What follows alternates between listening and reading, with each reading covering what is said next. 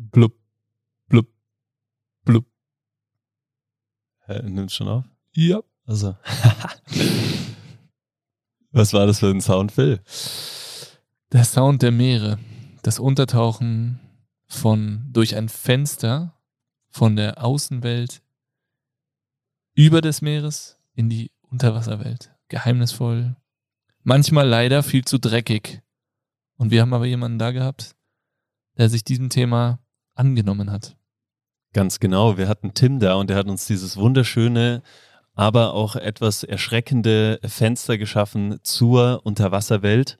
Äh, er bezeichnet sich selbst als Unterwasser-Nerd und ähm, erzählt uns neben vielen sehr interessanten Einblicken, wie man von einem betroffenen Betrachter zu einem handelnden äh, Menschen wird.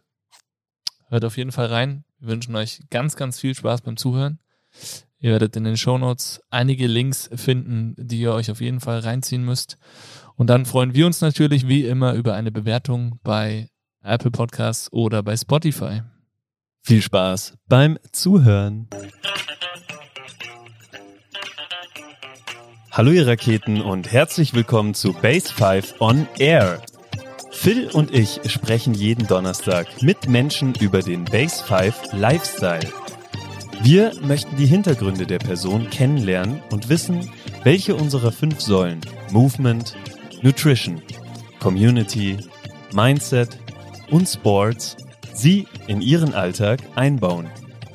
Auch diese Folge wird wieder reich an Tipps, Genussmomenten und tollen Stories, denn heute zu Gast ist ein Mann, der die Evolution umgekehrt gegangen ist, nämlich vom Land bzw. vom Sand ins Meer hinein. Schön, dass du da bist. Herzlich willkommen, Tim. Ja, hi, grüßt euch. So ein schönes Intro habe ich äh, selten bekommen. Beeindruckend. Siehst du, siehst du mal. Sehr schön, Tim. Jetzt schaffen wir es online, äh, wie man vielleicht äh, hört. Und äh, obwohl wir, das, obwohl wir uns letzte Woche noch gesehen haben und gesagt haben, ey, wir machen das auf jeden Fall vor Ort. Es war dann doch einfach zu viel Trubel beim Innsbrucker Beach Event, zu viel Action, zu gutes Wetter teilweise oder zu wechselhaftes Wetter. Und deshalb äh, das Ganze jetzt online. Schön, dass es klappt. Freue mich sehr auf äh, das, was du zu erzählen hast, auf deine Story. Ähm, wir starten direkt bei uns immer rein. Wie voll ist denn deine Energierakete jetzt gerade? Wie du da so sitzt? Oh, körperlich und mental auf jeden Fall unterschiedliche Ener Energieraketen. Äh, Raketen körperlich bin ich, würde ich mal sagen, bei einer 2 von 10, weil ich jetzt sehr lange mich sehr wenig bewegt habe und heute mal wieder Beachvolleyball gespielt habe. ähm, und sonst äh, allgemeines Wohlbefinden bin ich äh, sehr energetisch. Auf jeden Fall eine 9 von 10. Habe viel Energie, habe viel vor.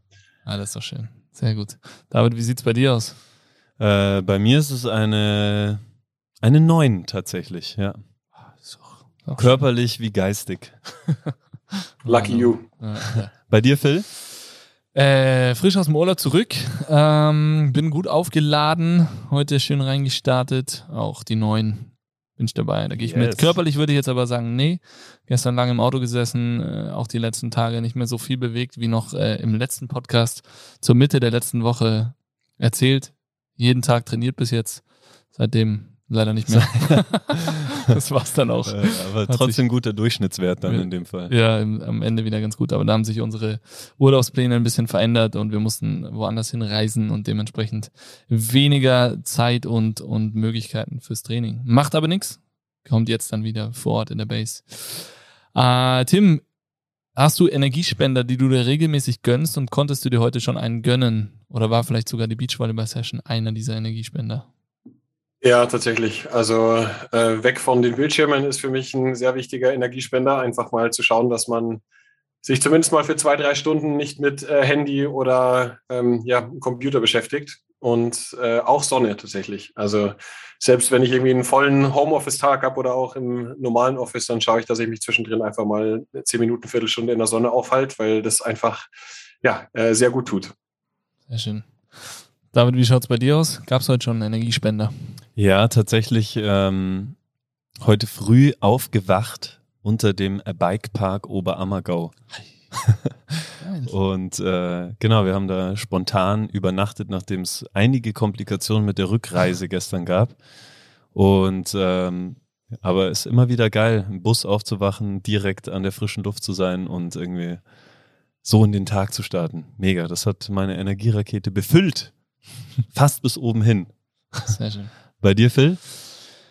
Ähm, ich bin heute nochmals über die Baustelle gegangen, gestern von der Autobahn. Erster Gang, erster Weg war auf die Baustelle von der neuen Base. Das hat mir schon richtig viel Energie gegeben. Heute Morgen gleich nochmal äh, mit äh, den Bauarbeitern ein bisschen ein paar Sachen besprochen und es ist richtig schön zu sehen, was da weitergeht. Also da entsteht wahnsinnig viel und äh, das war definitiv ein Energiespender. Ansonsten wieder hier zu sein. Die letzten Tage auch immer an der frischen Luft, quasi im Auto aufgewacht, im Bus. Äh, kann ich vielleicht kurz erzählen. Wir sind, äh, nachdem wir in, im Apartment in der Toskana waren und äh, bei uns die Kids ziemlich krank waren, wir noch mit anderen kleinen Kindern unterwegs waren, haben wir gesagt, boah, bevor die sich jetzt hier anstecken, fahren wir lieber weiter und sind dann ohne Ausstattung, wir hatten nicht mal eine, ein Messer mit gar nichts, sind wir auf dem Campingplatz in Lazise gefahren mit den zwei kleinen Zwergen. Der Noah hat in seinem Reisekinderbett vor uns geschlafen im Bus.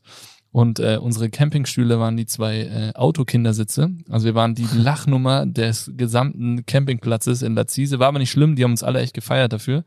Die hatten nämlich alle so Wohnhäuser eigentlich dabei, also Wohnwägen so groß, dass sie gerade so auf den Platz gepasst haben. Und wir mit unserem Bus und ohne Geschirr und ohne alles haben wir jetzt da vier Tage verbracht. Und es war äh, tatsächlich mehr Urlaub, als äh, es sich angehört hat. So super minimalistisch unterwegs, unterwegs zu sein, war echt richtig cool. Und hat auch mit den Kleinen echt sehr, sehr gut funktioniert. Also schreit nach Wiederholung. Ja.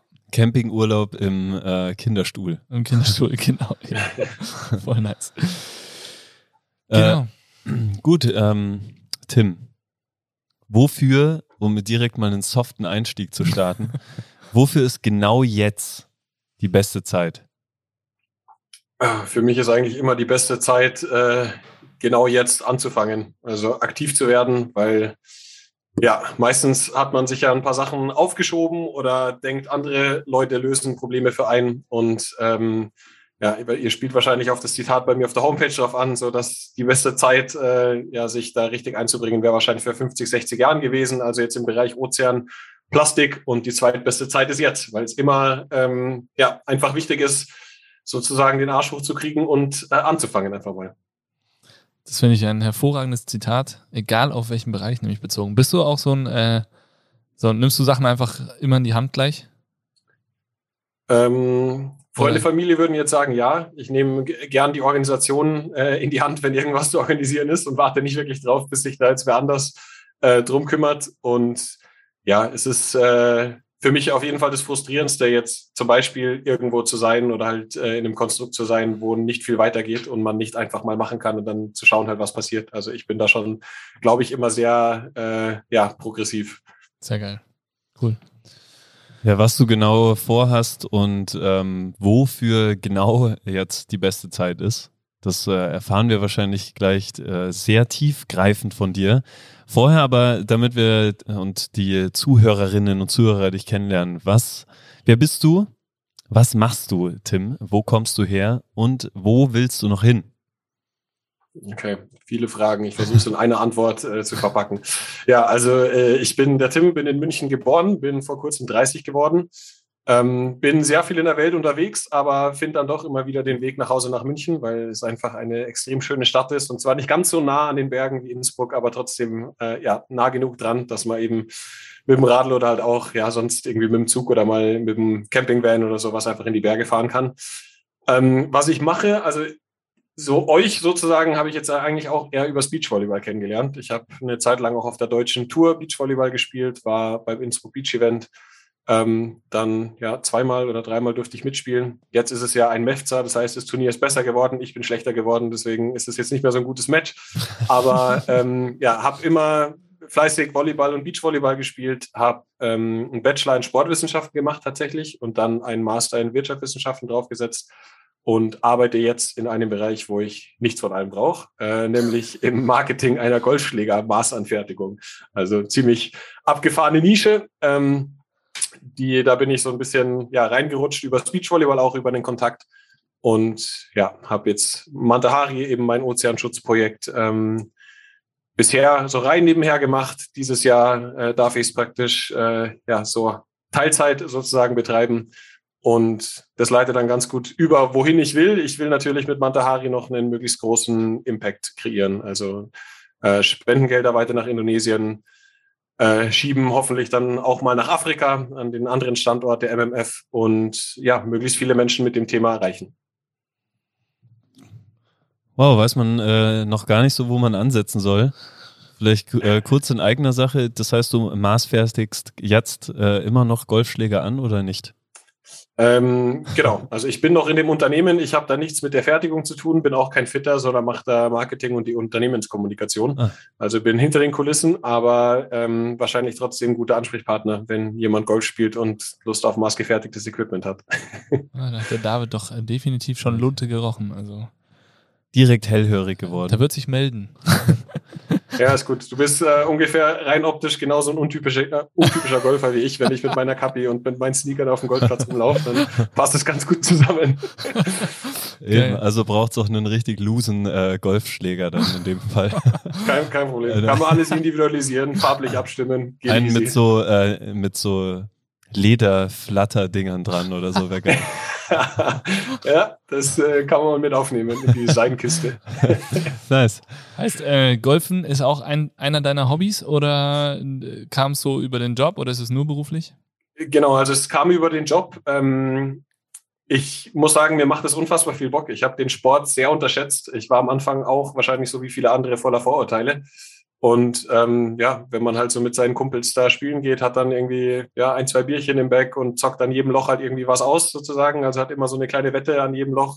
Ähm, dann macht es unfassbar viel Bock. Das einzige Problem, was ich mit Golf habe, ist, dass es extrem zeitintensiv ist. Also da ist der halbe Tag halt weg, ähm, wenn man mal die 18 Loch spielen will. Und deswegen komme ich jetzt leider in letzter Zeit nicht mehr so viel dazu. Aber ähm, wenn ich spiele, macht es mir sehr viel Spaß und äh, ist auf jeden Fall auch ähm, eine sehr gute Beschäftigung, um so ein bisschen runterzukommen. Mal. Sehr geil. Und wie kann man sich das vorstellen im Marketing von einer Golf-Brand, wo so wahrscheinlich schon Performance auch was Wichtiges ist ähm, und dann äh, parallel dazu noch selbstständig mit Mantahari, wo es ja um Bekleidung geht, letztendlich aber Spendenprojekt. Also davon musst du gleich noch mehr erzählen. Wie viele Stunden kannst du für beides aufbringen in der Woche? Ja, also ähm, in meinem Golfjob habe ich halt die letzten zwei Jahre normal 40 Stunden gearbeitet. War da auch so, bin ich auch ehrlich und habe das auch der, immer offen kommuniziert, dass ich keiner war, der dann großartig jetzt in die 50 oder 60 Stunden gegangen ist, weil ich halt eben noch ein anderes Projekt, was sehr zeitintensiv war, ähm, nebenher hatte. Und jetzt sind es halt eben noch 20 Stunden. Und äh, in der Zeit, als ich 40 Stunden gearbeitet habe, habe ich, schätze ich mal, im Schnitt so 20 bis 30 Mantahari-Stunden oben drauf gemacht. Und jetzt ist es aktuell so, dass ich schätze ich 20 Stunden äh, für die Golfschläge arbeite und 40 bis 50 für Matahari, weil ich halt die ganzen Wochenenden eigentlich halt unterwegs bin, durchgängig. Und es fühlt sich dann nicht immer wie Arbeit an, aber am Ende ist es halt trotzdem, dass man es halt für das Projekt macht. Also stundenmäßig hat sich jetzt nicht wahnsinnig viel verändert, außer dass es sich äh, verlagert hat, beziehungsweise genau. tendenziell doch noch ein bisschen mehr geworden ist. Genau. Und was halt cool ist mit Mantahari, ähm, bin ich halt flexibel. Also da kann ich halt dann auch theoretisch mal sagen, ich arbeite von einer ganz anderen Location oder mache jetzt mal den Sonntag, äh, mache ich ein bisschen was und gehe dafür dann am Montag in die Berge, wenn kein anderer da ist. Also das ist halt schon der Bonus, wenn man halt das selbstständig macht. Ja, sehr geil. Mantahari soll auch genau das Thema sein und das Spendenprojekt vor allem, über das wir jetzt heute reden.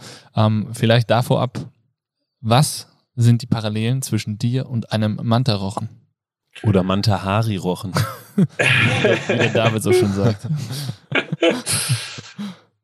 Parallelen, also ich glaube jetzt für normal, ich, jetzt nicht im Volleyballer-Kontext, bin ich wahrscheinlich relativ groß. Also ich bin 1,95 und äh, Manta-Rochen sind die größten Rochen äh, in den Weltmeeren. Also die kleinere Gattung kriegt eine Spannweite von bis zu 5,5 Meter und die größeren bis zu 7,5 Meter. Ähm, und da hört es dann aber auch schon so ziemlich auf, glaube ich. Also, okay, also Mantarochen haben die größte Brain-to-Body-Mass-Ratio, also haben das größte Gehirn im Reich der Fische. Da bin ich mit Sicherheit nicht so viel, nicht so gut dabei, weil ich halt äh, relativ schwer bin und relativ groß. Aber ähm, ja, ich glaube, die, die Größe an sich ist wahrscheinlich das, ähm, das äh, ja, prägnanteste, wo man sagt, da findet man Anhaltspunkt. Okay. Was sind so Charaktereigenschaften eines Mantarochens? Ähm, Oder extrem, einer Mantarochin? ja, stimmt, muss man gendern? ja, nee, muss man nicht. Ähm, also es, die sind sehr neugierig und gelten wirklich als äh, inte, also intelligent und äh, sehr feinfühlig. Also die haben, ähm, die nennen sich lorenzinischen Ampullen. Das ist so ein Organ, das praktisch den Herzschlag ähm, ja, fühlen lässt. Von, also Rochen sind ziemlich nah mit den Haien verwandt. Und Haie haben das, um sozusagen Beute zu wittern und Mantarochen haben das einfach äh, evolutionär oder müssen es sich nutzen. Ähm, aber es ist ziemlich abgefahren, weil als ich die ersten Male mit Mantarochen unter Wasser war, hatte ich natürlich halt auch einen Puls von wahrscheinlich deutlich über 100, ähm, weil ja, selbst die sind komplett ungefährlich, die fressen Plankton, aber es ist trotzdem irgendwie krass, wenn einem halt so ein 5 Meter UFO da entgegenkommt unter Wasser. Ähm, und da haben sie dann auch eher mal schneller abgedreht oder sind nicht so nah gekommen. Und je mehr ich dann praktisch Zeit mit denen verbracht habe oder je ruhiger man wird als Taucher, desto näher kommen die halt dann auch dran, weil sie halt merken, okay, da geht keine Gefahr aus, der ist nicht hektisch, da ist alles entspannt. Und das ist, äh, finde ich, extrem faszinierend, wie ein Lebewesen einem sozusagen seine, seine Gemütslage aktuell spiegelt. Krass. Krass. Das ist ja mega spannend, ey. Wow. Und äh, wann, wann bist du zum ersten Mal mit Mantarochen schwimmen gewesen? Wie, ähm, kommst, wie das kommt man erste Mal, bitte? Wie kommt man überhaupt dazu? Ja, dazu gekommen bin ich eigentlich, ich habe einen Backpacking-Urlaub in Südostasien gemacht, also so ein bisschen den Klassiker halt in, irgendwann mal in Semesterferien und habe dann in Malaysia auf ähm, einer Insel, Pulau Perhentian heißt die, ähm, einen Tauchschein gemacht, einfach weil ich, ein Kumpel von mir da ein paar Wochen davor war oder ein paar Monate, der gemeint hat, hey, ich habe das ausprobiert, ich fand es mega geil, wenn du da hingehst, äh, die und die Tauchschule ist cool, äh, könnte dich interessieren. Und ich war so schon immer sehr wasseraffin und ähm, halt auch sonst immer super viel geschnorchelt und keine Ahnung was. Haben wir gedacht, so ja, warum eigentlich nicht, das mal zu probieren? Und dann ähm, ja, war das so klischeehaft wirklich ein bisschen Liebe auf den ersten Atemzug, wo ich dann mal unter Wasser war und gemerkt habe, okay, krass, ich kann jetzt hier durch die, diesen Regulator einatmen und kann hier unten bleiben. Das war was sehr abgefahrenes für mich und äh, dann ein sehr großer Suchtfaktor. Und ähm, ja, die ganze Welt, die sich einem da öffnet unter Wasser, ist einfach komplett was anderes. Dann kommt natürlich auch dazu, dass man unter Wasser nicht sprechen kann. Alles, was man hört, ist ähm, ja so das eigene Atemgeräusch, was teilweise halt dann auch was sehr Beruhigendes hat. Und ähm, dadurch, dass praktisch die ja, andere Sinne ausgeschaltet sind, wird das Visuelle halt deutlich verstärkt. Also das ist ja so, wie wenn man sagt, man ist im Dunkeln und sieht nichts und dann hat man auf einmal ein schärferes Gehör. So ist es mit also unter Wasser, dass du auf einmal dann die visuellen äh, Kanäle ein bisschen ja, ähm, ja, also es geht nicht nur mir so, es geht mehreren so, dass dann praktisch das einfach alles ein bisschen intensiver ist. Und ja, die ganze Welt unter Wasser ist extrem farbenfroh, extrem spannend. Und ähm, ich wollte dann einfach immer, wenn es halt irgendwo die Möglichkeit gab, war mir den Ort auch unter Wasser angucken. Und das erste Mal Mantarochen gesehen habe ich dann 2014 in Indonesien. Das war auf dem gleichen Trip, aber so drei Monate nachdem ich mit Tauchen angefangen habe. Aber danach, davor habe ich gar nicht gesagt, okay, ich will Strände, gutes Essen, nette Leute und danach, seit ich einen Tauchschein habe, habe ich nur noch geguckt, wo kann man tauchen, wo ist es unter Wasser schön und habe dem anderen alles untergeordnet. Also du bist, du hast dort in Indonesien auch deinen Tauchschein gemacht, das erste Mal. In Malaysia dann. Äh, Malaysia, okay. Genau. Und war dann noch ein bisschen unterwegs in ein paar anderen Ländern und in Indonesien dann eben das erste Mal Mantauchen gesehen. Hast du einen besonderen Genussmoment, den du beschreiben kannst beim, beim Tauchen? Ja, auf jeden Fall. Also das ist, es gibt mehrere verschiedene Möglichkeiten, wie man sozusagen ins Wasser kommt beim Tauchen. Also wenn man jetzt zum Beispiel vom Ufer aus reingeht, dann bläst man sozusagen Luft in diese Tarierjacke, die man hat und schwimmt auf der Oberfläche. Und beim Boot rollt man sich praktisch rückwärts runter. Ähm, und egal was, also sobald du einfach unter die Oberfläche sinkst, das ist äh, ja jedes Mal wieder, ich habe jetzt schon ein paar hundert Tauchgänge und das ist jedes Mal wieder ein unglaublicher Moment, weil es unter Wasser auch komplett random ist. Also je nachdem, wo du bist, es kann dir alles begegnen, es kann viel passieren im Positiven, wie teilweise auch im Negativen, aber das Negative hat man eigentlich sehr gut im Griff, wenn man sich an die Regeln hält. Und einfach so dieser Moment, die Luft aus dieser Jacke zu lassen, dann halt äh, unter Wasser zu sinken, dass dann langsam die Brille unter Wasser ist. Du merkst, okay, ab jetzt atmest du halt nicht mehr die Luft oben, sondern die aus dem Zylinder und dann halt runter zu sinken. Du hast diese Sensation der Schwerelosigkeit. Also viele sagen auch, da kommt man am nächsten als Fliegen dran unter Wasser, weil man halt mit der Atmung sozusagen seine, also sich tariert. Ähm, also man atmet tief aus, man sinkt, man atmet ein, man kommt hoch und so weiter. Und ähm, ja, dieser Moment, Luft aus der Jacke und äh, dann eben die nächste gute Stunde oder sowas unter Wasser zu sein, ist äh, ja wahrscheinlich einer der größten Genussmomente, die ich in meinem Leben habe, regelmäßig. Wow. Was, was, was macht man dann so unter Wasser eigentlich? Gucken. Also ich fotografiere und filme mittlerweile unter Wasser. Das ist wahrscheinlich das, was man normalerweise nicht so macht, weil ähm, ja, es schon auch ein bisschen equipmentintensiv ist und man da schon ein bisschen tiefer im Thema sein muss.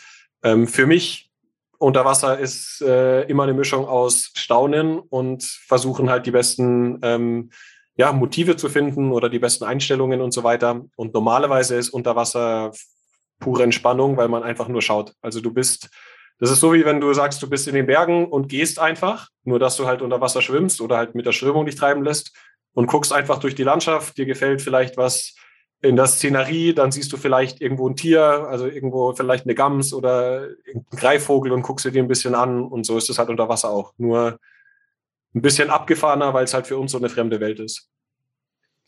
Geil, ich habe richtig, richtig Bock, obwohl ich eigentlich echt ein Schisser bin von der, vor der Unterwasserwelt, aus welchem so. Grund auch immer. Ich, also hat, hat, hatte ich auch und ich habe auch immer noch einfach einen heiden Respekt. Und das ist auch wichtig, also weil es nicht unser Element ist. So. Schon, oder? Also vor was hat man ja. da am ehesten Respekt? Ich kann es gar nicht sagen. Also ich falle manchmal beim Surfen auch. Ich falle beim Surfen irgendwie ins Wasser ja.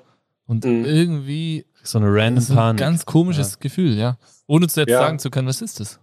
Also ich glaube, es ist einfach so ein bisschen die Ungewissheit, weil du halt, also beim Surfen oder ich finde auch auf der Oberfläche fühle ich mich unwohler als unter der Oberfläche, weil da bist du Teil davon, da siehst du um dich rum und bist halt nicht einfach ein Stück Treibholz in dem Moment. Ja.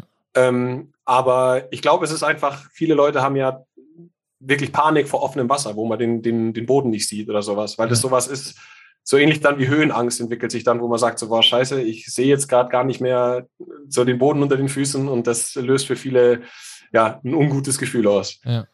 ja. Und viele haben, sorry, viele haben natürlich auch Schiss vor ähm, Haien oder halt irgendwie dann Lebewesen unter Wasser und das ist meiner Meinung nach aber ja, ich muss sagen, komplett unbegründet, weil ähm, ja, die, die Sachen, die passieren, sind so unglaublich selten. Und gerade wenn man halt jetzt irgendwo beim Surfen ist, was man nicht vielleicht in Südafrika in äh, der absoluten Highzeit machen sollte oder sowas, da ist es ja überall auf der Welt komplett ungefährlich.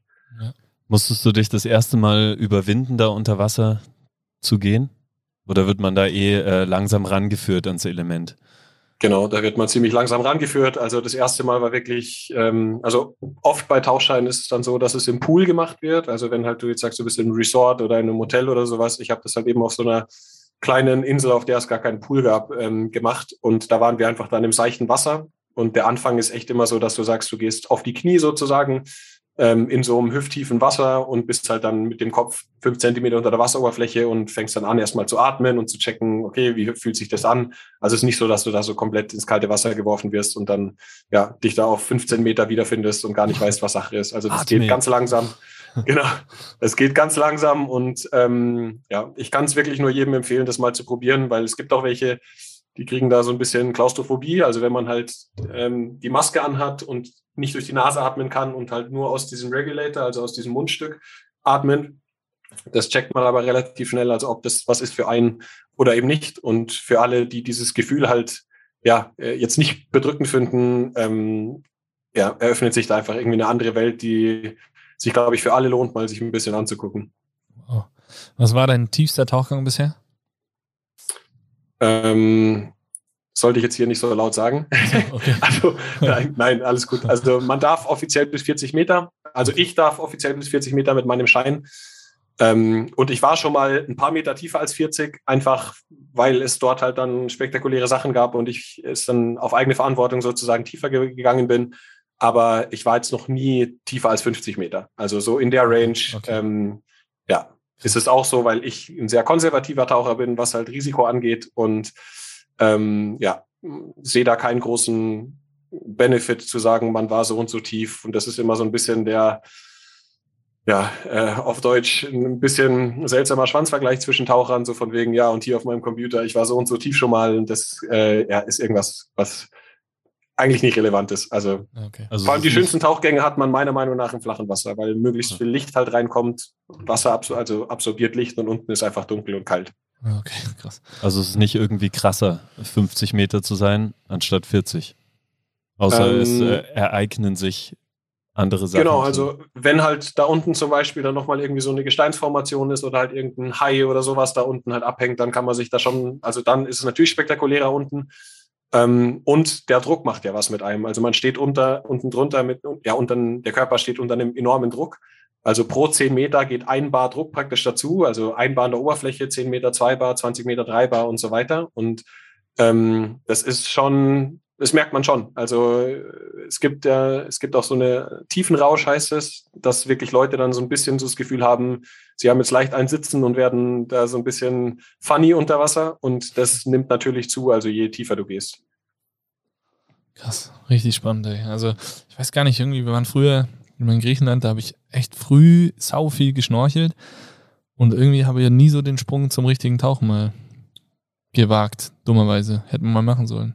Ah, ist ja nie ja, zu spät. Es ist, halt, es ist halt auch super equipmentintensiv, also da und halt auch ehrlich gesagt nicht so günstig. Also ich kann es mir Gott sei Dank mittlerweile immer so ein bisschen querfinanzieren, halt mit den Unterwasserfotos und Videos, die ich mache. Wenn ich okay. halt dann sage, irgendwie äh, Tauchbasis XY, ihr bekommt den ganzen Content oder wenn ihr irgendwelche Wünsche habt, dann mache ich das für euch und dafür nehmt ihr mich umsonst mit. Und das ist meistens ein ziemlich guter Deal, weil das für die kaum Opportunitätskosten sind und ich muss halt dann am Ende deutlich weniger zahlen und mir macht es auch noch Spaß, Unterwasser zu filmen und zu fotografieren. Ja, cool. ähm, aber normal ist es schon echt auch ein teures Hobby. Also vom Equipment und auch dann von den Tauchgängen, die man zahlen muss.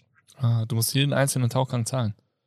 Oder ja, du kannst auch so Packages oder sowas kaufen und aber ich meine, wir jetzt, ich meine, ihr in Österreich, ich in, in München, da ist halt auch das nächste, wo man tauchen geht.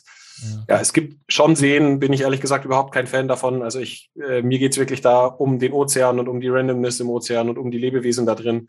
Ähm, und habe jetzt nicht so super viel davon, im, in dem See zu tauchen. Mache ich manchmal, wenn man wirklich das Gefühl hat, man vermisst es, unter Wasser zu sein oder halt diese Schwerelosigkeit. Ähm, aber ja, das ist eigentlich nicht so, ist überhaupt nicht so mein Ding mit Süßwassertauchen. Und vor allem hat sich dadurch ja äh, eine ein paar Stunden Arbeit und äh, ein Herzensprojekt für dich ergeben, was du jetzt schon ein paar Mal genannt hast, nämlich das Mantahari-Projekt. Kannst du uns da so ein bisschen einen Einblick geben? Was machst du da äh, und wie ist da der Mantarochen der Auslöser für gewesen?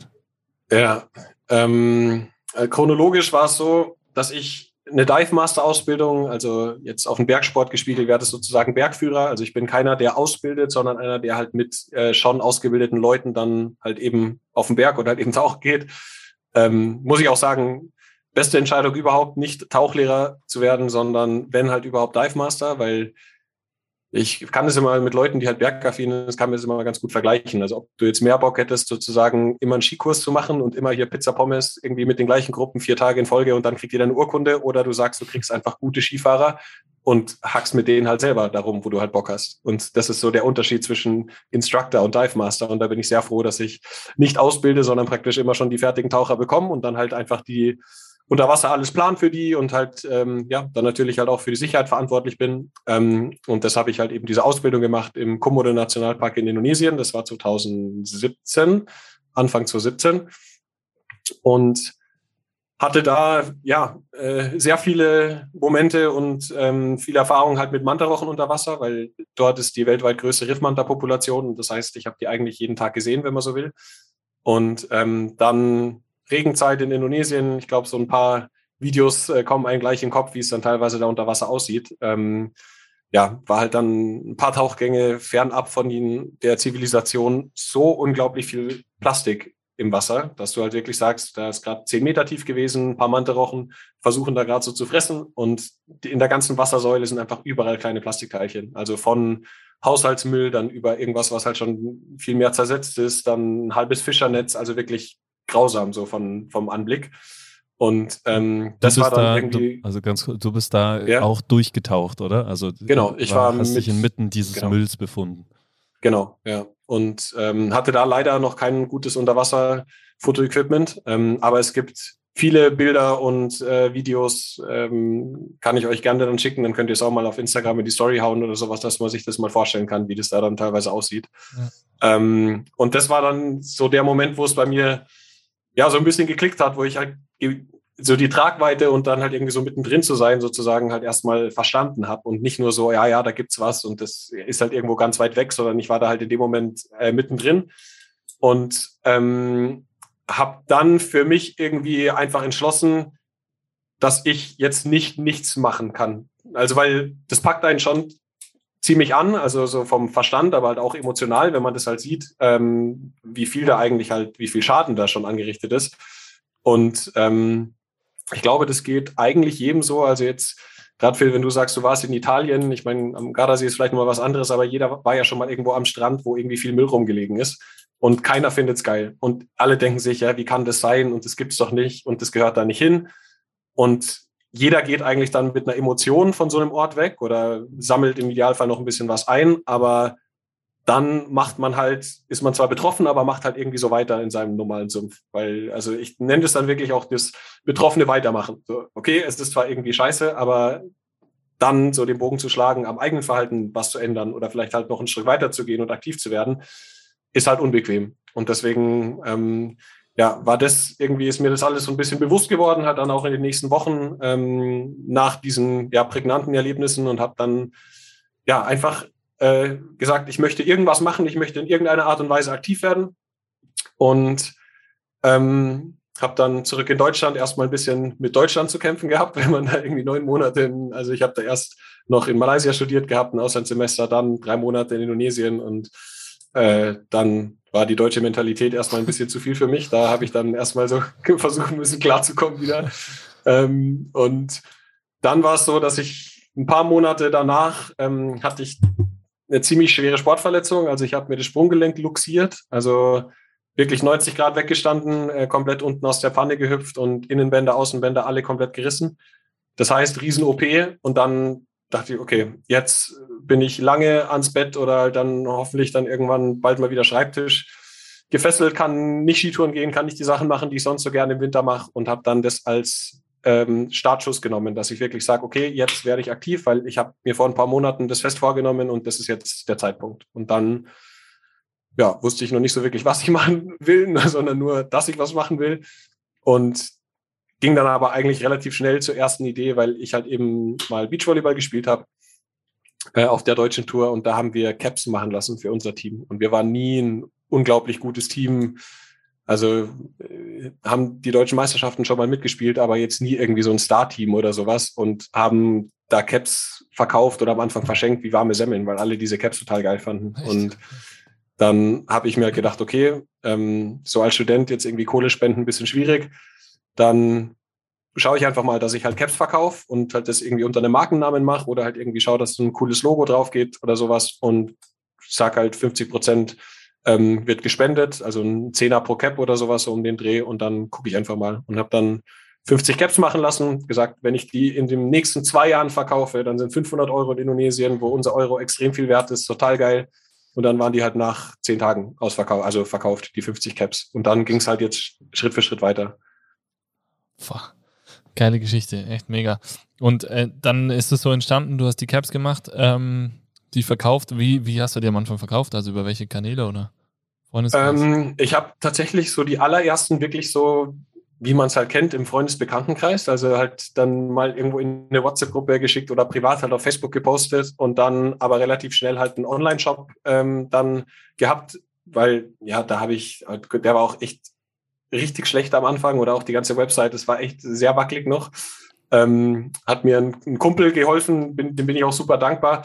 Aber ich konnte an der Website selber eigentlich gar nichts machen. Also jetzt bin ich da auf WordPress-Basis und jetzt kann ich da selber ein bisschen was, was machen oder eigentlich fast alles mittlerweile. Aber äh, am Anfang wurde mir einfach so eine Website gemacht mit so ein paar Textschnipseln und Bilder, die ich dem geschickt hatte. Und wie gesagt, das war perfekt, weil es halt einfach dann losging. Ähm, ja, und dann ging es so los über einen, über einen Online-Shop und auch echt nicht viel Traffic, gar nicht, gar nicht großartig. Und dann wurde es halt immer wieder über Medien aufgegriffen. Also das hat dann irgendwer mal gehört oder gefunden und dann wurde da mal wieder drüber was berichtet und so hat es dann so nach und nach ein bisschen die Runde gemacht. Also ohne, dass du dich ähm, jetzt groß darum gekümmert hast, dass es in die Medien kommt oder war das schon auch ja, ein komplett. Einsatz von dir? Nee, tatsächlich. Ähm, habe ich das ganze Projekt wirklich so als Liebhaberprojekt gestartet. Einfach, dass ich sage, so, nee, ich mache da was und in meinem Umfeld und wenn ich da mal 50, 100, 150 Caps wegkriege, ist es ja total cool. Ähm, und habe da noch sehr wenig entrepreneurial gedacht, muss ich gestehen. Also halt einfach so, ja, ich mache das jetzt und äh, finde es cool. Und dann habe ich aber schon halt relativ schnell gemerkt, dass das halt gerade in der Zeit, also Anfang 2018 war das dann oder vor allem dann Ende 2018, 19, das war dieses ganze mit Plastikband in Bali und wo das ganze Zeug halt in den Medien war, ähm, ja halt irgendwie auf offene Ohren stößt und dann halt einfach ein paar Anfragen bekommen von ähm, Medien und dann teilweise auch über einen Bekanntenkreis. Also das Video, was mir am Anfang einen riesen Boost gegeben hat, ist eine Bekannte von jemandem, den ich über, übers Volleyball kenne, die in so einem jungen Leute-Magazin vom BR gearbeitet hat und die auf der Suche war nach praktisch irgendwie spannenden Gründerstories. Und der kannte mich und hat gesagt, ja, hier, es gibt einen Volleyballer, der macht irgendwie was Cooles. Dann hat die ein Video über mich gedreht, das hatte eine relativ große Reichweite. Und dann, ähm, ja, waren da auf einmal ein paar hundert oder ein paar tausend Leute mehr auf den Socials. Der Shop war komplett ausverkauft und dann wusste ich halt, okay, es trifft einen Nerv und jetzt kann man irgendwie ein, zwei Schritte weiterdenken. Und wie ist das jetzt? Also was, warum machen deine Caps jetzt die, äh, also diese Situation, die du erlebt hast, besser oder was, was passiert denn damit? Ja, also zuerst mal sind die Caps aus ähm, recycelten PET-Flaschen hergestellt. Also das, das äh, Gewebe, also das ist ein 96 Prozent recyceltes Produkt. Ähm, und ja, ist dadurch natürlich halt ja, einfach sinnvoller, als wenn man jetzt wie New Era oder halt irgendwie andere große Cap-Firmen halt einfach ein komplett neues Polygewebe irgendwie auf den Markt wirft. Ähm, und was letztendlich aber, ja, zwei, zwei Themen sind, sind immer so zwei Säulen bei dem Projekt. Das eine ist, dass sich allein jetzt über das Mantahari-Projekt ganz, ganz viele Leute mit diesem Thema ernsthaft beschäftigt haben, die sonst nie einen Berührungspunkt dazu hätten, also die sonst zur Unterwasserwelt, zu Mantarochen, zu Ozeanplastik, zu Mikroplastik gar keinen, gar keinen Bezug hätten. Und das andere ist natürlich, ähm, dass pro Cap Geld gespendet wird, also ein fixer Bestandteil, 50 Prozent vom Gewinn. Und so sind jetzt mittlerweile äh, über 40.000 US-Dollar schon nach Indonesien gewandert. Und ähm, das ist natürlich halt Geld, was, ich weiß nicht, ob ihr in so Ländern auch schon unterwegs wart, aber wenn ihr surft, wahrscheinlich schon dann irgendwie mal in Indonesien gewesen. Ähm, also 40.000 Dollar ist da unglaublich viel Geld. Und äh, die konnten halt jetzt gerade während Corona mit dem Geld, was über die Produktverkäufe zustande gekommen ist, konnten die ihren Forschungsstandpunkt offen halten. Und wenn das Geld nicht geflossen wäre, hätten sie den schließen müssen für die Zeit. Und das ist halt das, wo man dann wirklich merkt, man hat irgendwie ja einen Impact ähm, mit, dem, mit dem ganzen Projekt. Super spannend. Wie, wie bist du dazu gekommen, dass du dann auch äh, jemanden gefunden hast in Indonesien, wo du weißt, okay, das Geld kommt dort an und wird dort auch dementsprechend so eingesetzt, wie du es dir vorstellst?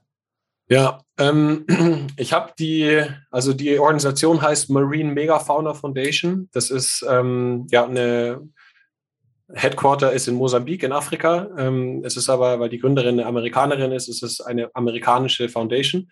Und die haben einen Standpunkt auch in Indonesien. Und ich habe Volunteers und auch Forscher vor Ort kennengelernt, als ich meinen Dive Master gemacht habe. Da habe ich, äh, da waren die ab und zu mal auf unseren Tauchbooten, weil wir praktisch leere ähm, Plätze dann an die Forscher gegeben haben, dass die umsonst praktisch mit uns tauchen gehen können, um da halt ihre Messungen zu machen.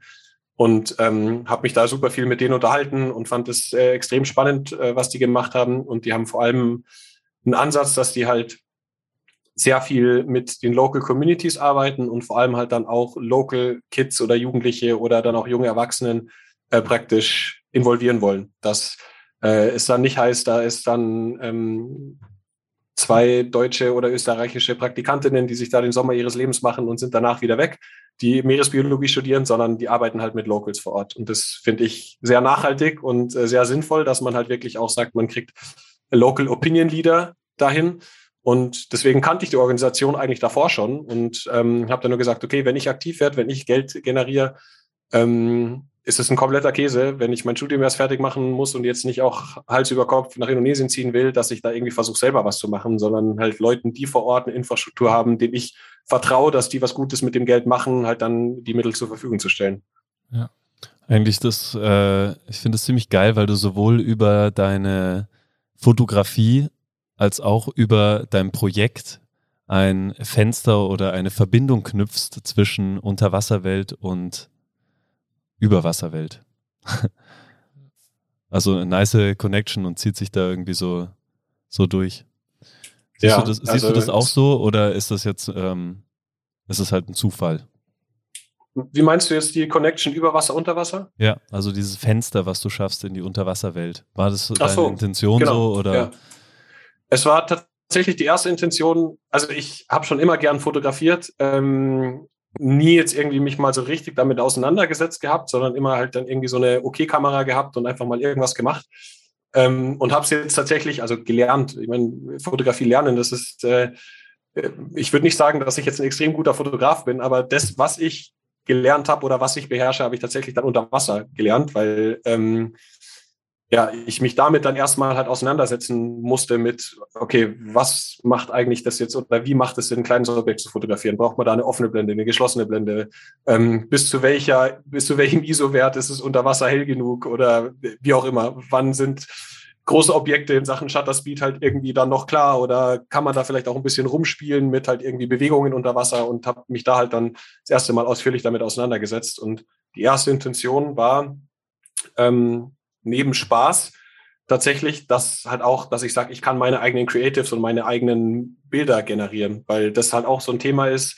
Es gibt sehr viele Fotografen, die sehr viel auf ihre Kunst halten sozusagen und dann gefühlt, wenn man dann mal irgendwie ein, zwei Fotos von denen nutzt, ähm, ja, dann Riesenansprüche haben oder ich weiß auch nicht, da gab es auch ein, zwei schwierige Erfahrungen ähm, mit Leuten, wo ich halt am Anfang gefragt habe, hey, ich mache da so was Nachhaltiges oder was, was Non-Profit-mäßiges. Ähm, Wäre das okay, wenn ich eure Fotos nutze? Ihr kriegt alle Credits, aber da gab es am Anfang ein paar komische Situationen, wo ich dann gesagt habe, okay, dann wäre es eigentlich am coolsten, wenn ich halt selber hochwertig unter Wasser produzieren kann. Dann habe ich kein Geschiss mehr. Und ähm, ja, mittlerweile fotografiere ich auch ja, über die äh, ja, über Mantarochen hinaus sozusagen. Also halt irgendwie gerade Makrolebewesen, diese ganzen kleinen Kreaturen unter Wasser haben es mir da fotografisch sehr angetan. Und da ist es auf alle Fälle so, dass das, ähm, glaube ich, vielen Leuten oder die Leute, die es halt irgendwie mitkriegen oder sehen, ähm, ja, irgendwie Sachen zeigt, von denen sie nicht geglaubt hätten, dass es existiert. Und dadurch halt auch wieder ähm,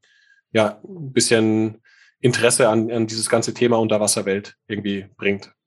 Wo können wir uns deine Bilder anschauen? Bewundern? Also natürlich auf Mantahari auf Instagram sind auch immer wieder ein paar von mir, wobei da auch einige von befreundeten Fotografen sind und auch äh, gut befreundeten Fotografen, wo ich die alle nutzen darf und das alles abgesprochen ist.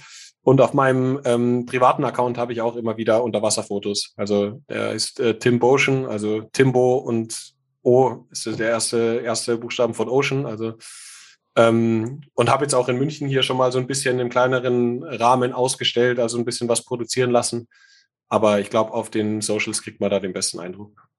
Das könnt ihr euch dann äh, in unseren Show Notes auf jeden Fall direkt anschauen. Ähm, du hast jetzt äh, gesagt, du, äh, du hattest diese Verletzung und konntest dich dann das erste Mal so irgendwie wirklich mit dem, mit dem Projekt befassen nicht jeder ist, hat vielleicht das Glück, sich äh, so zu verletzen, um sich dann mit der Sache zu beschäftigen. Wie, wie packt man ein Problem bei der Flosse, um das äh, ins Thema zu ja. bringen? Ähm, also bisher war es auf jeden Fall immer so, wenn ich eine, ich hatte leider schon ein paar Verletzungen in meiner äh, Sportlerlaufbahn, dass jede Verletzung für irgendwas gut war. Also ich habe dann teilweise ähm, in der Saison, in der es bei uns am besten gelaufen ist, äh, hatte ich dann wie so einen kleinen Ermüdungsbruch im Fuß und musste halt dann vier Wochen pausieren und weiß, dass ich mindestens drei von den sechs Uniprüfungen in dem Semester nicht bestanden hätte, wenn ich nicht hätte pausieren müssen. Und im Nachhinein bin ich da sehr froh drum, weil ich dann auch gar nicht weiß, ob ich dann so viele Prüfungen nochmal Bock gehabt hätte zu schieben oder wie auch immer. Also bisher war immer im Endeffekt ein Grund dahinter, wenn der Körper irgendwie gestreikt hat.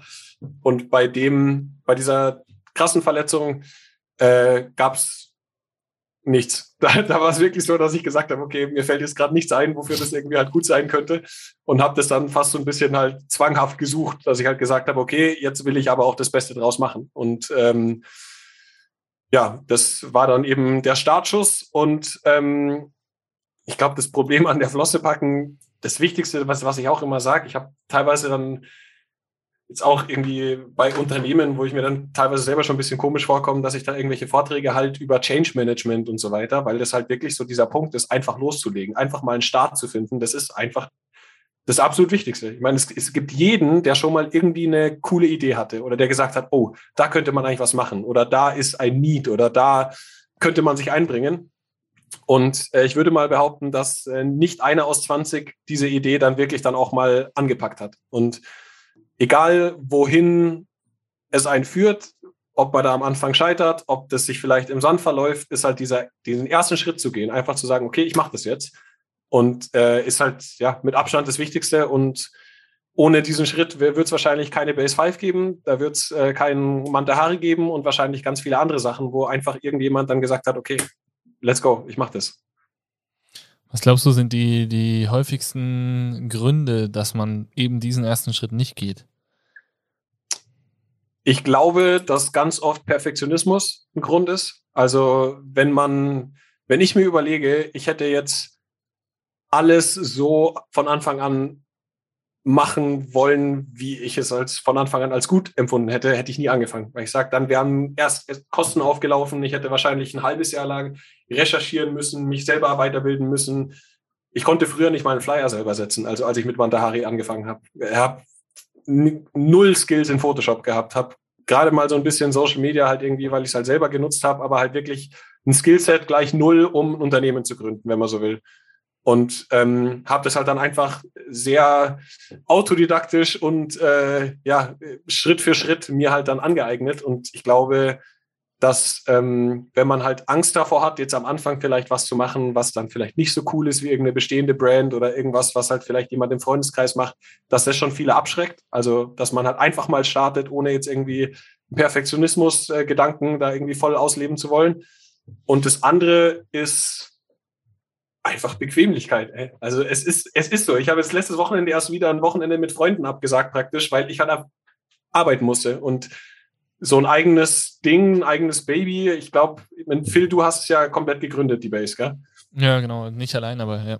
Genau, aber du warst einer der Gründer. Und das heißt, Du kannst es wahrscheinlich äh, sehr gut nachvollziehen, wie unwichtig dann auf einmal ganz viele andere Sachen sind, wenn es halt um das eigene Baby geht, um das eigene Projekt und die berufliche, vielleicht bei mir in Zukunft Existenz oder sonst halt irgendwie einfach das, das Herzensprojekt. Ja, und absolut. das ist halt schon so, dass man sehr viel hinten anstellen muss, gerade halt am Anfang oder jetzt immer wieder. Ähm, und das ist auch was, wo ich auch jeden verstehen kann, der sagt so, nee, ich will meine Zeit als meine Zeit haben und da jetzt nicht irgendwie so ein äh, äh, time-consuming Monster-Projekt äh, haben, was halt dann manchmal einfach Wochenenden oder ganze Wochen schluckt. Und ich glaube halt, wenn man halt merkt, okay, es ist nicht immer alles geil zu gründen und es gibt super viele Sachen, wo ich mir dann denke, okay, jetzt es ist zwei Uhr irgendwie und ich habe immer noch nicht die Hälfte von dem geschafft, was ich mir halt vorgenommen habe und deswegen muss ich jetzt morgen wieder irgendwie Sport absagen oder sowas. Kein, kein gutes Vorbild in dem Fall.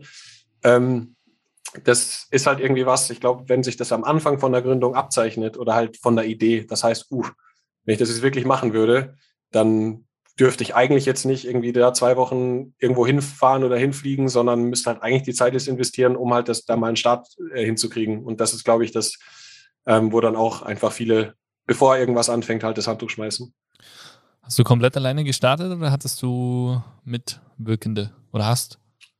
Nee, also ich habe komplett alleine gestartet und habe aber Gott sei Dank ein sehr cooles, offenes, talentiertes Umfeld. Also dass ich zum Beispiel halt, also boah, ich will nicht wissen, wie hässlich die Caps wären, wenn ich das Logo hätte selbst designen müssen. Und äh, das Logo deswegen, ist mega, aber. Also richtig. Genau, cool. das Logo ist äh, super cool ja. geworden und da bin ich auch sehr froh drum. Und das hat eine Freundin von mir zum Beispiel einfach gemacht. Also auch eine, die ich über Speechvolleyball kenne. Cool. Und ähm, die habe ich halt dann auch einfach gefragt, ob sie Lust hätte, da irgendwie mal ein bisschen zu scribbeln. Und dann hat die das gemacht. Und genauso halt eben der andere Bekannte, der dann die Homepage für mich zuerst aufgesetzt hat. Also ich habe da schon ein sehr äh, kooperatives Umfeld, aber habe eigentlich alles sonst immer komplett alleine gemacht und halt immer wieder halt eben Hilfe hinzugezogen oder auch angeboten bekommen.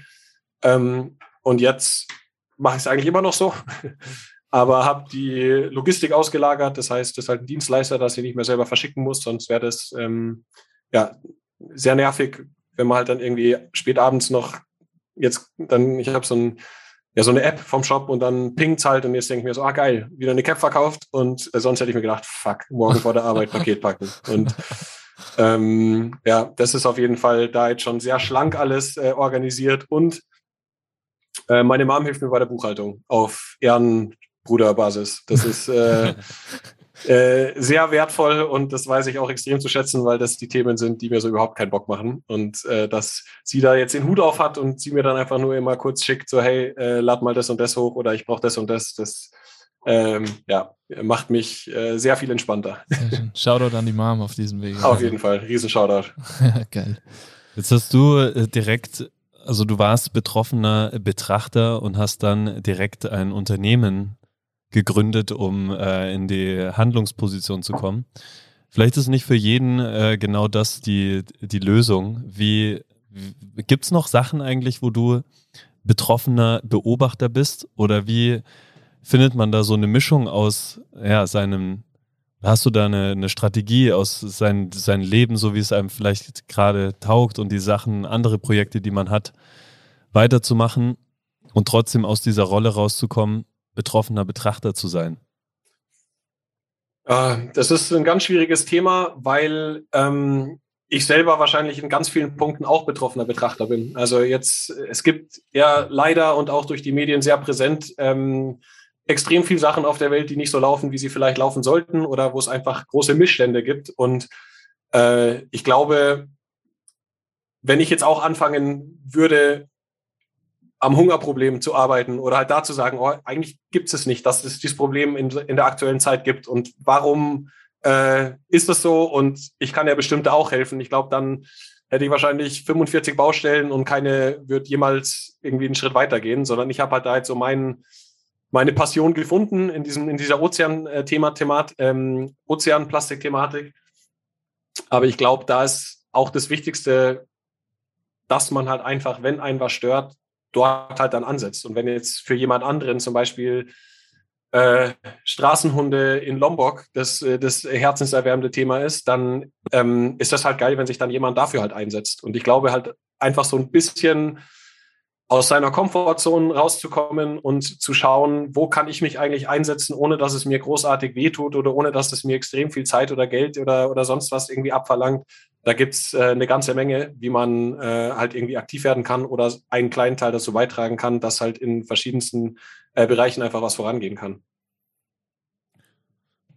Richtig cool, ja. Also sehr, sehr gut, einfach so diesen Weg dann auch zu machen und, und so sein Thema auch zu finden, glaube ich. Ne? Das ist halt schon der Punkt. Also man muss einfach dann, ja, da voll dahinter stehen und, und die Wege finden. Und ich finde es mega spannend, wie du dann auch die Informationen, also ich finde so das Thema, wie, wie komme ich dann an die Informationen, wo helfe ich, dass das Geld sich nicht irgendwo, ja, irgendwo verabschiedet oder deine Arbeit irgendwo völlig im Sande verläuft, ähm, weil sie halt ja, weil du halt vielleicht die falschen Kontakte geknüpft hast oder was auch immer. Also da so dann die richtigen Ansprechpersonen zu finden, die dann auch damit was umsetzen und wo du dann vor allem auch siehst, okay, damit ist wirklich was passiert und, und das ist gut gegangen. Ähm, das, glaube ich, ist schon Aufwand, Recherche, aber es ist halt einfach am Ende auch nur Aufwand. Also ne, du brauchst ja. jetzt kein Raketenwissenschaftler sein, äh, nee. um das rauszukriegen. Also Nee, auf gar keinen Fall. Und das ist auch, also wie gesagt, bei mir ist der Kontakt der mir sozusagen zugelaufen, wenn man so will, weil ich die Leute halt, bevor ich gegründet habe, schon kennengelernt habe. Ja. Aber auch sonst ist es einfach was, wo man, glaube ich, da ähm, in seinem Umfeld oder dann irgendwie mal nachfragen kann. Es gibt äh, oft Leute, die sich schon mit Themen organisiert, äh, äh, ja, auseinandergesetzt haben, die sich dann vielleicht schon irgendwie Organisationen angeschlossen haben. Also ich glaube, da findet man ohne extrem viel Aufwand rein äh, zu stecken, halt irgendwie ein Projekt oder irgendein Thema, wo man mit gutem Gewissen halt mit anpacken kann. Ja, cool. Jetzt ähm, warst du ja letzte Woche hier beim Innsbrucker Beach Event mit einem eigenen Stand und äh, da gab es nicht nur Caps. Also die 40.000 äh, US-Dollar sind, glaube ich, nicht nur durch Caps, Caps zustande gekommen, oder? ja. Wie, wie ist dein Sortiment aufgestellt? Wie breit ist es? Was kann man bei dir alles kaufen? Genau, also ähm, mit Caps hat es angefangen, halt mit einer Cap. Das sind jetzt mittlerweile deutlich mehr Modelle, also und auch jetzt verschiedene Shapes. Also es gibt jetzt Snapback Caps und Curved Caps und es kommen hoffentlich äh, Ende Juni da nochmal zwei Formen, also so eine Five-Panel Cap, die jetzt eher so in Richtung Surfen, Skaten da eher getragen wird und eine Trucker Cap, also mit Mesh hinten. Also dann ist, glaube ich, in Caps dann so fast alles abgedeckt, was es gibt. Ähm, und ja, im Winter gehen Beanies sehr gut, also auch aus recycelten PET-Flaschen. Ähm, dann gibt's so die, die typischen Sachen, um vielleicht im Alltag ein bisschen Plastik einzusparen, also Isolierflaschen, nachhaltige Trinkflaschen, ähm, Strohhalme aus, aus Metall ähm, und jetzt seit letztem Jahr auch Klamotten. Also die sind dann nicht abgecycelt, sondern nur, in, ich mache gerade Anführungszeichen, aus ähm, Biobaumwolle und Fairtrade. Und ja, eben mit dem gleichen Ziel, dass man sagt, dass durch den Verkauf halt eben 50 Prozent des Gewinns gespendet werden. Aber das Sortiment ist auf alle Fälle gewachsen und ich bin selber immer ein bisschen erschrocken, wenn ich dann irgendwo alles aufbaue, was da jetzt eigentlich schon mittlerweile an Produkten dranhängt. Geil. Äh, wie, wer produziert das für dich oder wie bist du da an, an die richtigen Produzenten gekommen? Ja, ähm, eigentlich auch nur über Spezelwirtschaft, Freunde, Bekannte. Also ein Kumpel, den ich beim Beachvolleyball kennengelernt habe, der hat schon mal Caps produziert, ähm, hat eigentlich eine Firma, die Holzuhren und Holzbrillen äh, und so weiter macht und ist da aber eben seit jetzt mittlerweile über zehn Jahren selbstständig unterwegs und ähm, hat da jetzt einfach ein großes Netzwerk, das ich mitnutzen darf, wo ich ihm auch sehr dankbar bin. Äh, und er da auch, ja, also nicht viel Geld mit meinen Produkten verdient. Also eigentlich ist es für ihn auch eher ähm, ehrenamtlich, wenn man so will, also dass er da meine Kontaktperson ist. Und ja, am Ende läuft das alles über persönliche Kontakte. Dann testet man mal ein paar Stoffe, ein paar Fabriken und ähm, dann ja, bin ich jetzt aktuell sehr happy, wie eben die Caps halt rauskommen. Beachvolleyball, also ein sagenhaftes Tool, um Kontakte zu knüpfen.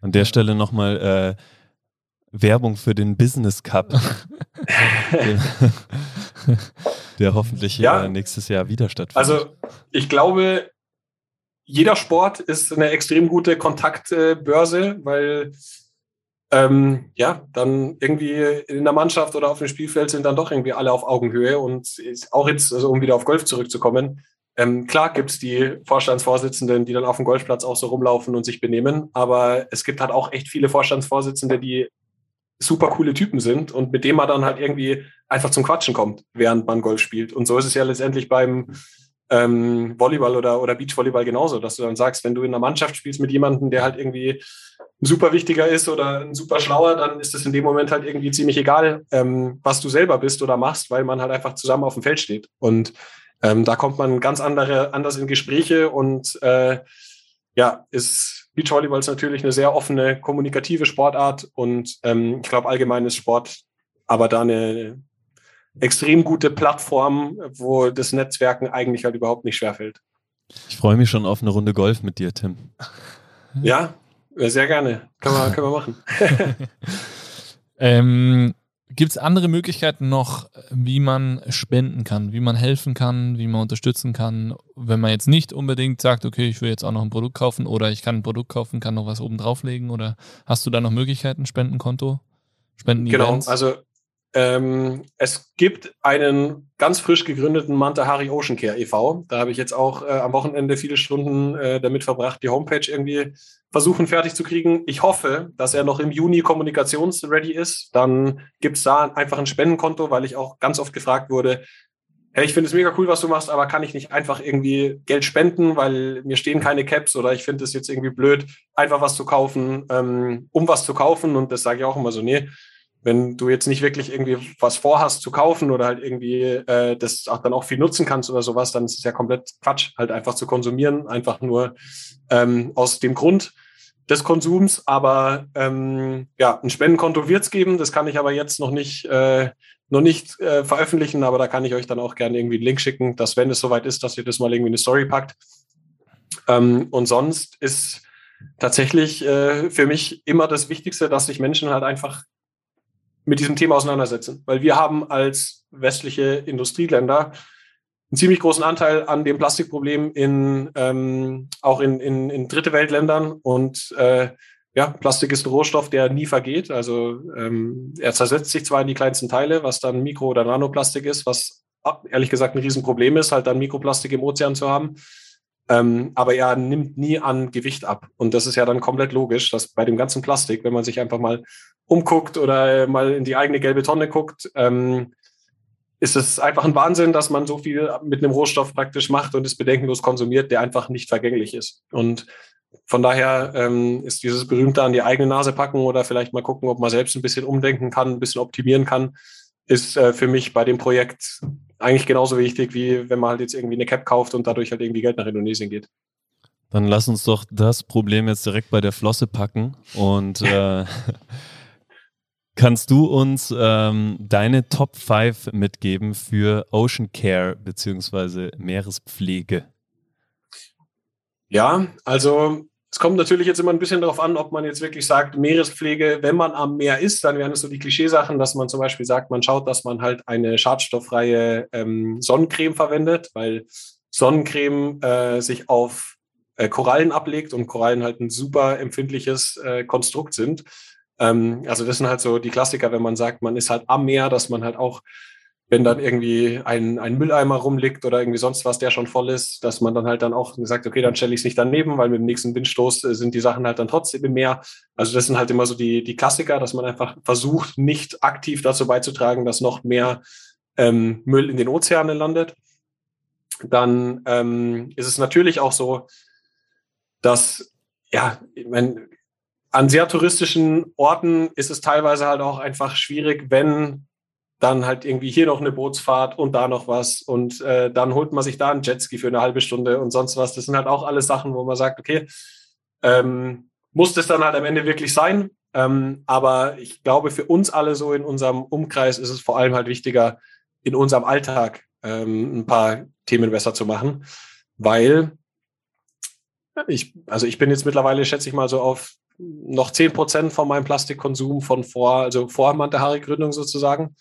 Und mich strengt es jetzt eigentlich halt überhaupt nicht mehr an, weil es halt für mich eine Routine geworden ist. Und das ist ja auch mit Sport oder Gesundheit, sobald was eine Routine wird, ist es eigentlich nicht mehr anstrengend, man muss sie nicht mehr überwinden. Und das heißt, diese absoluten Klassiker, einfach mal vor der Kaufentscheidung drüber nachzudenken, brauche ich das jetzt gerade wirklich in doppelt und dreifach verpackt oder gibt es vielleicht eine Möglichkeit, ähm, das halt unverpackt zu kaufen oder weniger verpackt? Und das ist so ein Thema, das klingt immer so ein bisschen abgedroschen, aber wenn halt jeder, sage ich jetzt mal, äh, fünf Plastikverpackungen pro Woche einspart und dann schaut man sich das mal an, was halt das in einem Großfamilien, also in so einem Mehrfamilienhaushalt an einem Haufen wäre, der praktisch weniger konsumiert würde, dann ähm, ja, ist das auf alle Fälle was, wo jeder Einzelne halt mit anpacken kann oder einfach äh, ja, einen Einfluss drauf haben kann. Und da gibt es auch in, in Innsbruck, jetzt muss ich einmal ein bisschen Cross-Marketing machen, äh, Green Roots heißt es, glaube ich. Ein Café und ein Unverpacktladen direkt am Marktplatz auch. Da war ich, äh, habe ich vorbeigeschaut. Da war die Frühstück, ne? Habe ich doch Bilder gesehen. Wir waren, genau, da waren wir, waren wir frühstücken und ein Unverpacktladen habe ich dann auch noch kurz reingeguckt.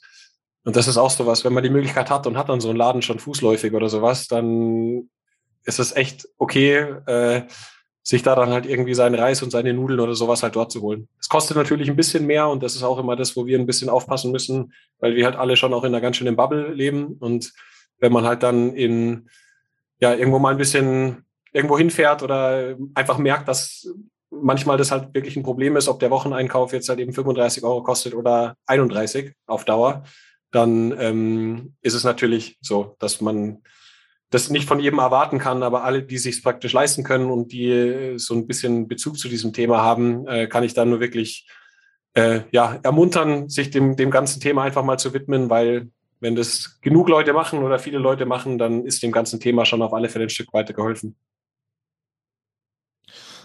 Gibt es geile Tipps? Erstmal jetzt der letzte vor allem. Ähm, gibt es Infos dazu, wie ich in meinem Alltag oder so Infoveranstaltungen, wie ich im Alltag äh, sowas reduzieren kann? Gibt es da was? Hast du da vielleicht sogar selber was im Programm oder? Ja, also es wird auf die Vereinsseite auf jeden Fall was kommen. Ähm, auf dem Blog bei auf der Mantahari-Seite gibt es auch ein paar Sachen, aber der Blog ist immer so ein bisschen, äh, ja, es ist viel Zeit, äh, die, die da drauf geht, um einen guten Blogartikel zu schreiben und deswegen passiert da in letzter Zeit leider nicht mehr so viel. Aber es gibt auf jeden Fall ganz gute Seiten. Da kann ich euch auch gerne einen Link schicken von einer befreundeten Organisation, die da echt gute Sachen zusammengetragen haben. Und äh, auf der Mantahari e.V.-Seite, die es äh, hoffentlich in den nächsten zwei Wochen geben wird, ähm, gibt es dann auch ein bisschen was darüber zu lesen. Aber das ist was, ja, ich glaube, wer sucht, der findet. Wenn man das einfach mal äh, googelt und halt irgendwie Plastik im Alltag einsparen oder sowas, da gibt es mittlerweile viele Blogger, Bloggerinnen, äh, ja, äh, Unternehmen, die da ganz gute Listen haben. Und am Ende ist es nie Rocket Science. Es ist wirklich zu schauen, ähm, wo kann ich möglichst viel Plastik äh, umgehen und wie gibt es Möglichkeiten, das halt dann dauerhaft zu machen, ohne dass man selbst einen riesen finanziellen oder Bequemlichkeitsproblem äh, damit bekommt. Ja, voll. Richtig cool. Also ich äh, würde mir wünschen, wir haben ja schon darüber gesprochen, dass sobald der Base 5 Umbau fertig ist, dass wir zum einen einen Pop-Up-Store machen, wo wir einfach äh, ja deine Produkte auch äh, anbieten können. Und ich würde aber, was ich noch viel mehr da gerne mit verpacken würde, wäre einfach äh, diesem Thema noch mehr Raum geben. Äh, und du hattest über eine Bilderausstellung gesprochen. Vielleicht lässt sich ja sowas organisieren über ein paar Wochen. Ähm, vielleicht auch kleine Workshops, wo wir genau sowas angehen, ähm, wo, man, wo man ja. darüber redet. Fände ich mega spannend und fände ich echt schön, wenn wir das vielleicht im Herbst äh, schaffen, gemeinsam umzusetzen. Ähm, das wäre echt richtig, richtig cool, weil ich glaube, das passt auch zu Innsbruck wie die Faust aufs Auge, weil das ist einmal für den Sommer und für die, für die Ozeane natürlich ein wichtiges Ding, aber es ist genauso für unsere Berge. Äh, genau. Ganz, ganz wichtiger Aspekt. Und ähm, ja, finde ich schön, wenn wir das, wenn wir das hin, hin, hinbekommen und finde es echt mega, wie du äh, trotz normalem Job, Vollzeitjob, jetzt bisschen reduziert, da deine, deine Zeit für opferst, äh, Vollgas zu geben, äh, weil genau sowas braucht es natürlich, um die Welt ein Stück besser zu machen. Und ähm, ja, echt schön, äh, mit welcher Leidenschaft du das angehst.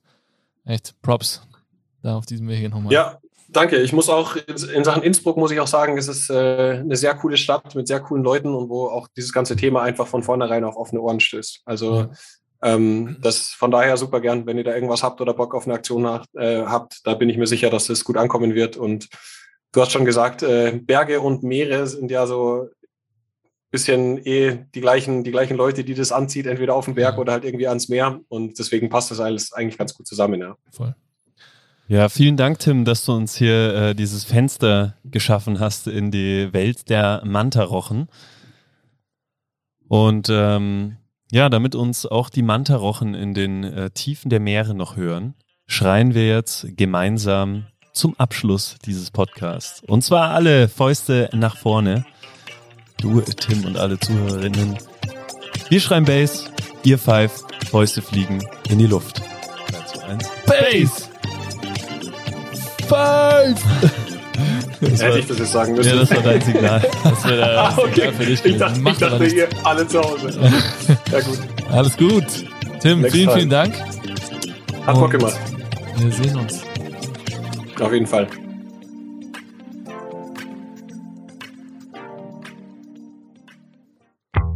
Dieser Podcast wird produziert von Stokesix.com.